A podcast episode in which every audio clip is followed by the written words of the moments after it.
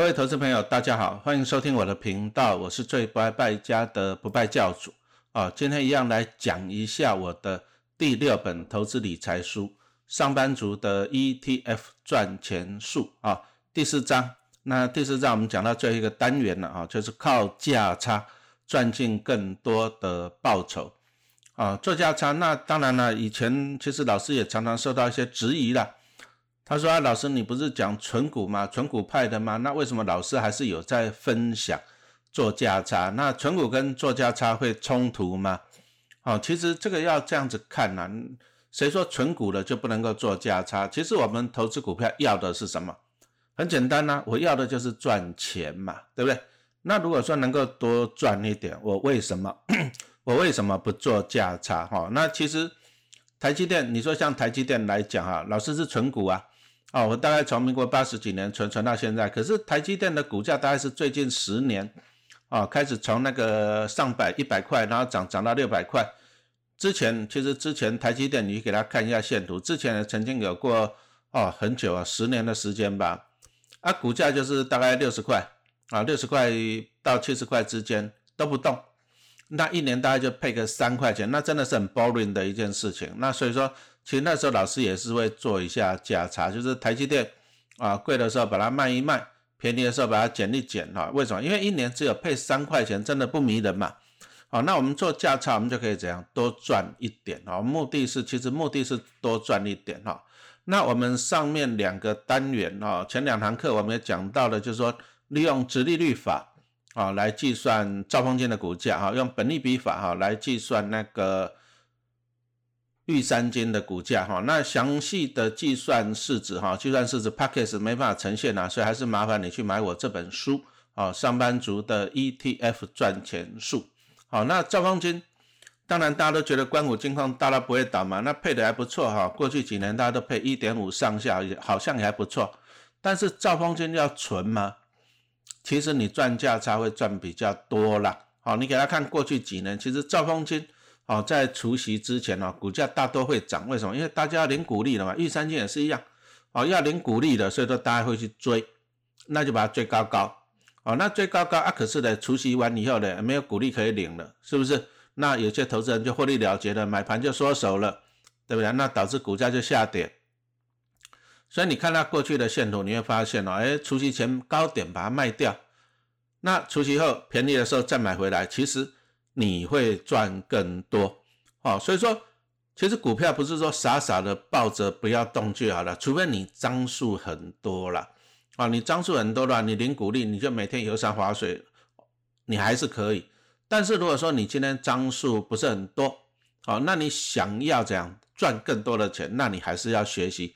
做价差的技巧，好，那像今年兆丰金啊，老师也讲到，其实你看一下股价线图，啊，那前一阵子最高涨到四十五块，不过老师是常常在们粉丝团啊，就被人家说你在唱衰唱衰，因为我们是用很简单用数学来评估，好，为什么要用数学？因为人性哈，人性有时候你是情绪的，人就是情绪的动物，你会被你的情绪追着啊赶着跑，你会想说啊，今年要升息啦啊，对。对银行股比较有利的，那兆丰金它的美元部位比较多了，美国升息对它有利的。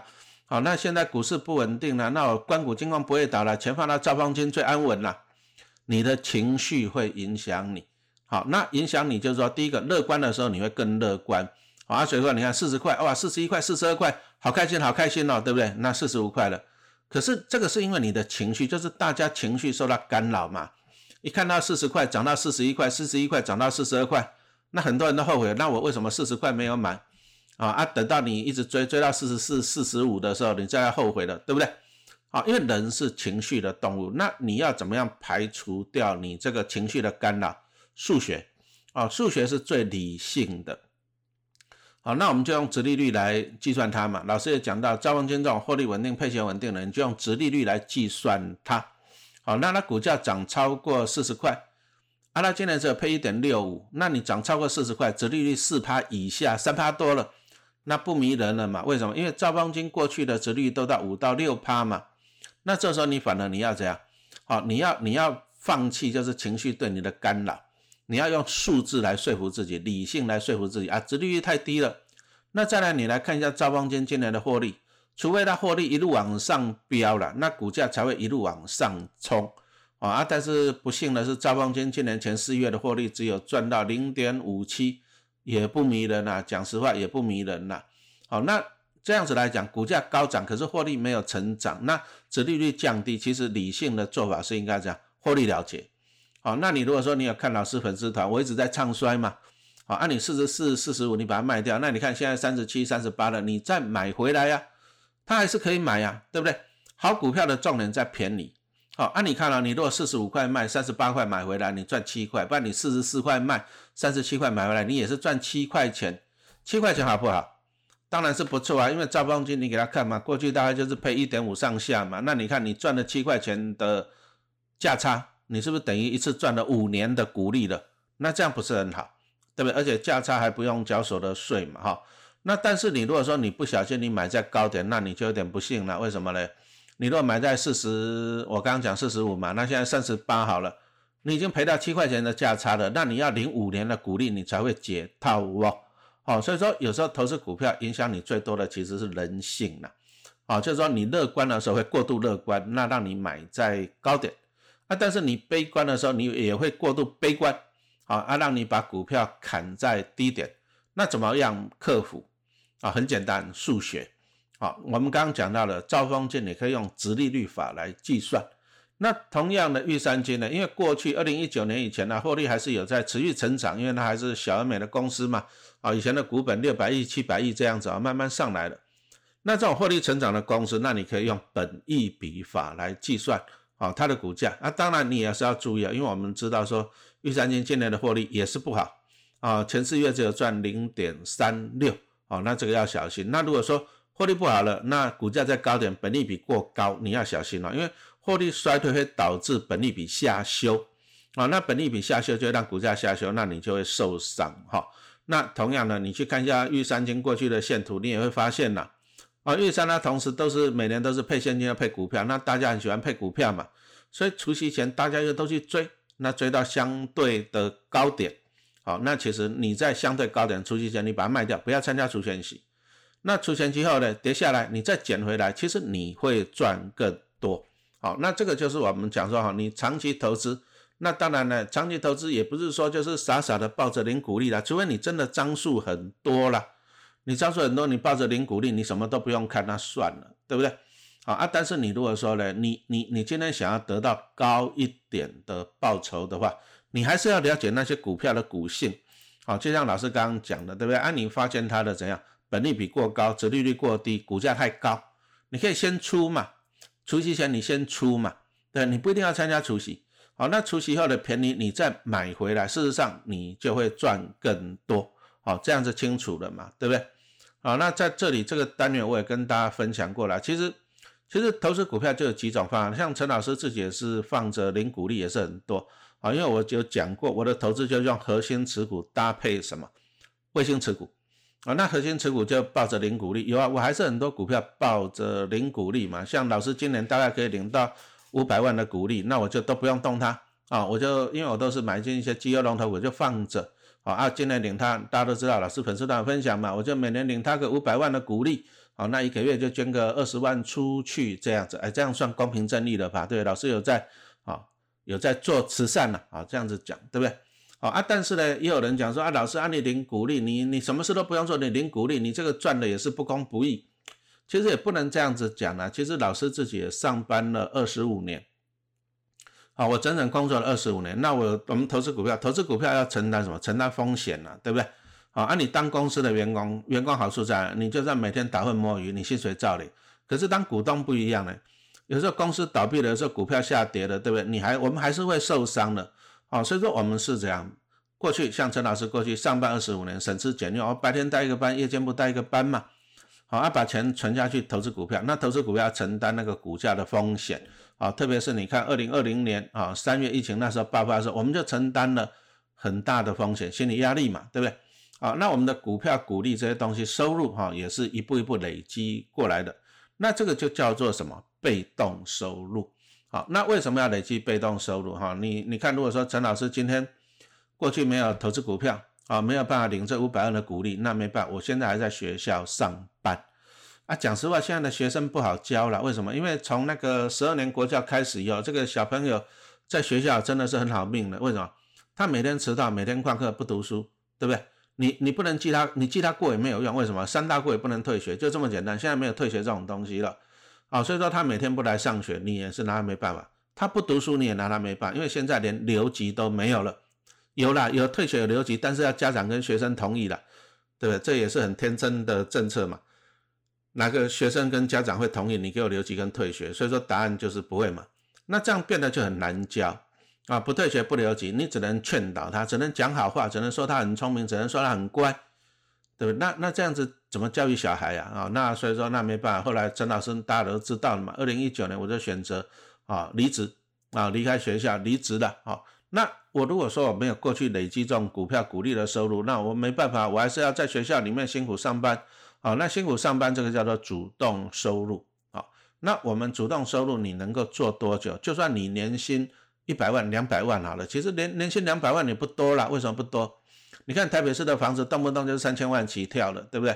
你年薪两百万有什么用？年薪三百万有什么用？你要吃喝拉撒的，是不是？好，所以说主动收入啊，其实不是长久的保证。好，所以说投资人呢，其实大家每个人都要努力去帮自己累积被动收入。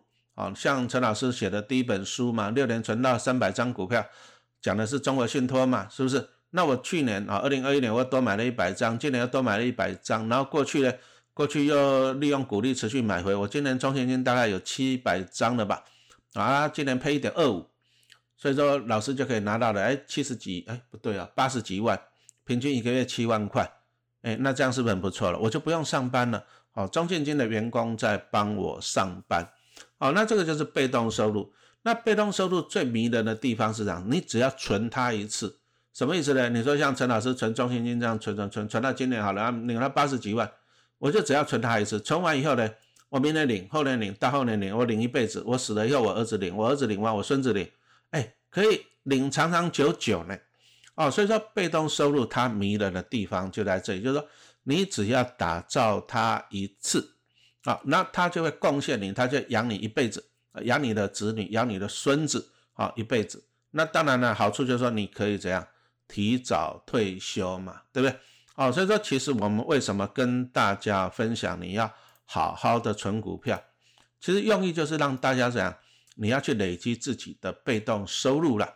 哦，股市真的是金鸡母，你看今年台湾股市大概会发超过两兆新台币的股利，那过去几年大概都发一兆多，所以你会发现台湾股市每年都发一兆多，发两兆，这样子钱一直发下来，那钱跑到哪里去？它不是平均分配，不是说每个人都有，而是说钱跑到了有钱人的身上去啊。比如像郭台铭董事长啊，不过人家也是白手起家了。台湾人你不要仇富啊，你看到人家成功，你要怎样学习效法啊？那你看郭董他去年啊，郭红海给他的鼓励给了七十二亿吧，那今年呢？今年他可以领到九十亿，哦，对不对？那你看红海是红海啊，那红海最近股价又在涨嘛，因为它。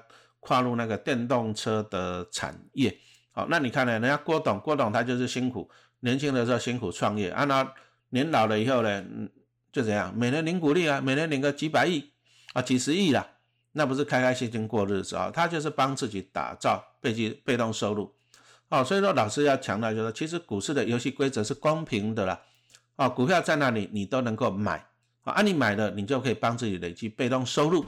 好，那这个就会改变你自己的人生。好，那我们这个单元讲到的就是说，哈，我们除了存股票，做价差也是很重要的了，哈。那其实啊，最近股市啊，其实股市，股市其实股市有三种情况，要么就大涨。你看，像二零二零年开始印钞票，一直涨，涨到二零二一年、二零二二年年初，对不对？啊，大涨。那大涨的时候，你只要买绩优股放着就好了，这也不错。那另外一种就是大跌了，那大跌可能你如果手上持有的都是绩优龙头股，你就抱着领股利，领到股利你再便宜再买回去。那或者说你胆子比较大的，你也可以买那种反一嘛。那大跌行情的时候你就会受惠。好，那另外一种情况就是盘整了。那那目前按照老师的估计，我觉得台湾股市目前以盘整的盘面居多了，大概就是一万六千点上下了。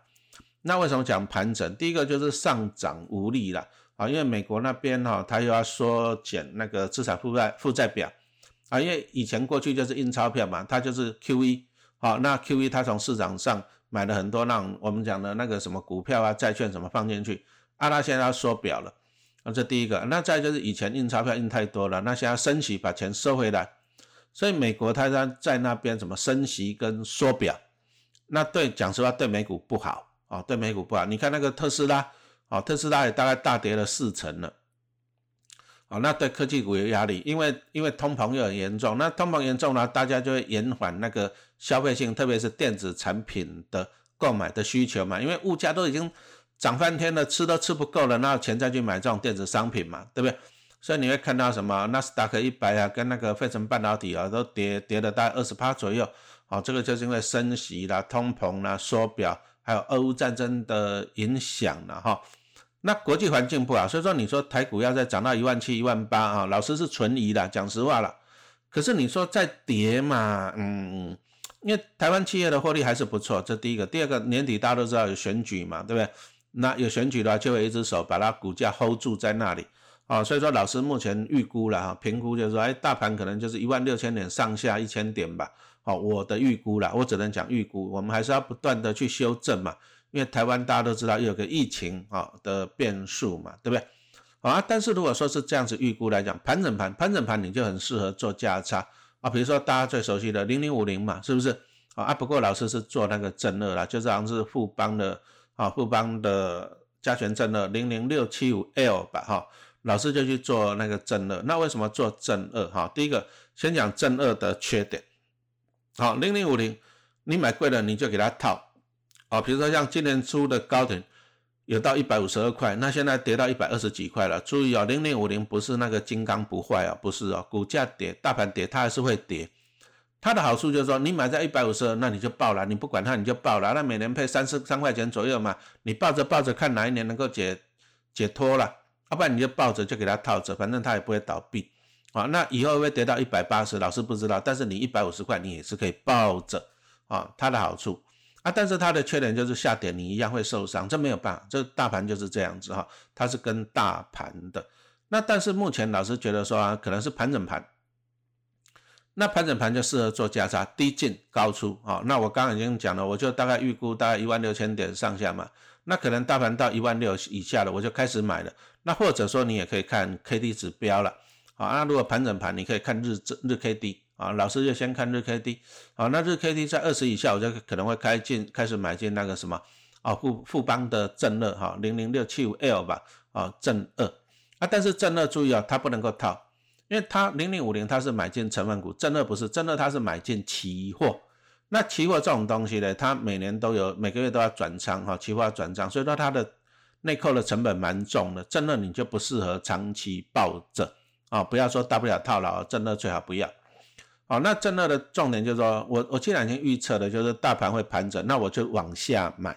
好，往下买就是说买黑不买红了，涨的时候我就不买，跌的时候我就买啊。比如说我们看到我刚刚讲的，哎，一万六千点以下，那或者是怎样，K D 在二十以下，我就慢慢买啊，慢慢买啊。啊，再就是靠钱去凹了啊，跌了我就买，跌了我就去买。好，那因为因为你往下加码需要钱，那需要钱，有时候大家都。钱就不多了，那往下加嘛，搞不好你买，比如说你买到一半你就没钱了，对不对？哦，那所以说陈老师就好去买正乐，为什么？因为正乐你可以用一半的钱啊，因为它两倍杠杆嘛，正乐你可以用一半的钱，那你达到这样同样的效果。那所以说买正乐有个好处就是我比较有比较多的资金往下买，这样清楚了吧？哈，我有比较多的资金可以往下去买哈，所以说。正二就是你要重，你要往下买哈。那正二这个是跟大盘的，因为大盘基本上，你说台湾大盘今年要跌到一万二，我觉得几率也不高了，除非美国那边崩盘了，不然我觉得几率也不高。哦，就这样子。那那这样子来讲的话，我们就可以这样，你就可以把握资金，那你把握策略往下买啊。不过正二其实陈老师如果说碰到它反弹，比如说反弹个五趴十趴，我就会开始绕跑了。为什么？因为我觉得今年是盘整盘。啊，盘整盘，那再就是正二也不适合长期持有哦，所以说低进高出，赚到就跑，赚到就跑。那其实正二哈，老师刚刚已经讲过了很多的风险。那个人当然有投资人又会说，那老师你既然讲了那么多风险，你干嘛去买正二？你干脆就买零零五零零零六二零八就好了嘛，是不是？那这个是可以长期持有，长期套牢是 OK 的。哎啊，不过投资就是这样子啊，因为老师个人觉得我还是要学一些啊，还是要学的。我只能讲还是要学的。那你如果说买零零六二零八零零五零这种东西的话，那基本上也没什么好学的。反正你便宜就买，便宜就买，长期持有哦，靠时间去熬。好，那我的做法就是说，没关系，好，我来练习一下，利用这个真的赚价差，因为有时候价差赚的还蛮迷人的。你看，像六七五 L 前一阵子四十一块，好，现在录音的时间是六月六号，那前一阵子五月的时候便宜的时候有到四十一块，那现在要涨到四十七块了，那你看。没多久就涨六块钱，那涨了快二十趴，十几趴，对不对？好，有它迷人的地方。那我今天我只是想说，多学习了，那就在这边跟大家分享，因为学到经验才可以跟大家分享嘛。那我再来就是，我多练一个技能了，因为老师以前都是存股票，存股票，存股票也是不错的哈，我用的存，那只是说存股票就有点 boring 了，有点无聊，你就抱着零股利这样有点无聊。好，那我就顺便做一下价差啊啊，赚一下零用钱。那再来就是说怎样呢？学习一下经验哦。以老师来讲，还是学习为主了。好，那当然我我一直强调，真的有风险哦。真的的做法就是你要这样，赚到要停利，赔钱要停损，不要赌身家。所以我也不会 all in。好，我大概就是用固定的资金，好，那进进出出。比如说六七五 L，我大概最多就是买个几八丁吧，啊，买个一最多就买个一百张这样子。好，那我们重点是说从里面去学习一些讲操作股票做价差的技巧。那我们就是同时领股利，也同时赚价差。好，那这样子就是不断的学习了，学习还是很重要。那不断的来累积自己的真资产。